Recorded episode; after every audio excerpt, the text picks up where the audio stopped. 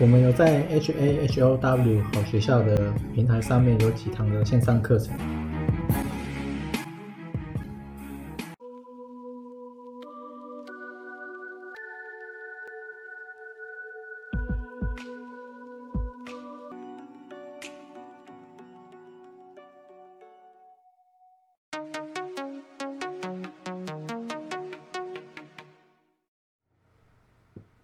今天是二零二二九月十五，那因为已经好像差不多也是七天没录了，所以大概都差不多一个礼拜一个礼拜录一次就 OK 了。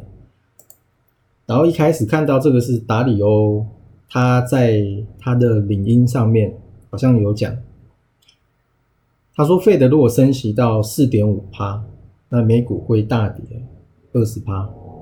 当然不知道他讲的是不是对，他讲的有时候是对的。有时候是错的，但至少知道他这一次是看对的。他好像从第二季开始就放空了，而且那个时候新闻报很大，他还去做空艾斯摩尔，忘记不知道是不是他了，但是有人去做空艾斯摩尔，然后大家都预测今年年底就会到四趴，就是升息。也就是说，四点五趴减四趴就是剩零点五的空间，就零点五趴。一码是零点二五，也就是说再升两码就到四点五了。就是说今年年底过完是四趴，所以那明年第一季就达标了。明年第一季大概就会到四点五趴了。那他这边后面就是接说美股会大跌二十趴，那刚好就是在明年第一季。那之前不是很多。电视都讲说可以看明年第一季嘛，那看起来应该也是不太好做。然后道琼他在昨天还是前天，我有点忘记了，因为最近其实没什么看。呃，好像跌了一千两百多点，应该是九月十四嘛，这个新闻是九月十四出来。大跌一千两百多点，如果没有事情，它不会这样子跌的。那一定是后面有什么事情，它才会出现一根五趴的跌幅。而且我记得五趴的跌幅，好像是最近最近半年来还是一年来最大的跌幅哦。我记得今年没有超过五趴的跌幅，这个是有人在明显抛售。然后除了三大指数之外，就是债券，两年期的已经破底了。我记得这个是前天，我还有在赖的群组上面发，就是稍微跟稍微记录一下而已，也没有干嘛。就注意到说，哎，两年期的国债其实已经破底了，美国国债，五年期、十年期。三十年起的，看起来都是站在跳水的跳水板上面，随时会随时会往下坠。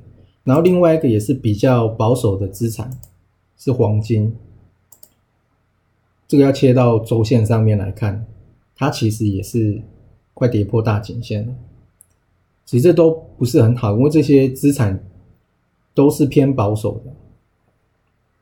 就告诉你，后面其实事情还没有结束啊。虽然你看它已经跌很久了，但其实还没有结束啊。然后另外是货币，人民币也是跟其他亚洲货币都是在竞贬，都一直在贬。然后美元就是持续持续回升，所以基本上钱还是全部都回在回到美国那边去了。然后。九月的 FOMC 会是在六天之后，这大概就是三码，应该是没什么问题。然后比特币也是，比特跟以太也都是弯头向下，可是以太有比较强，应该是因为它的挖矿的那个什么要改变的关系。好像说不知道今天还是明天，我忘记了，应该是最近了。你应该就不能再挖了才对，应该是这样，我忘记了。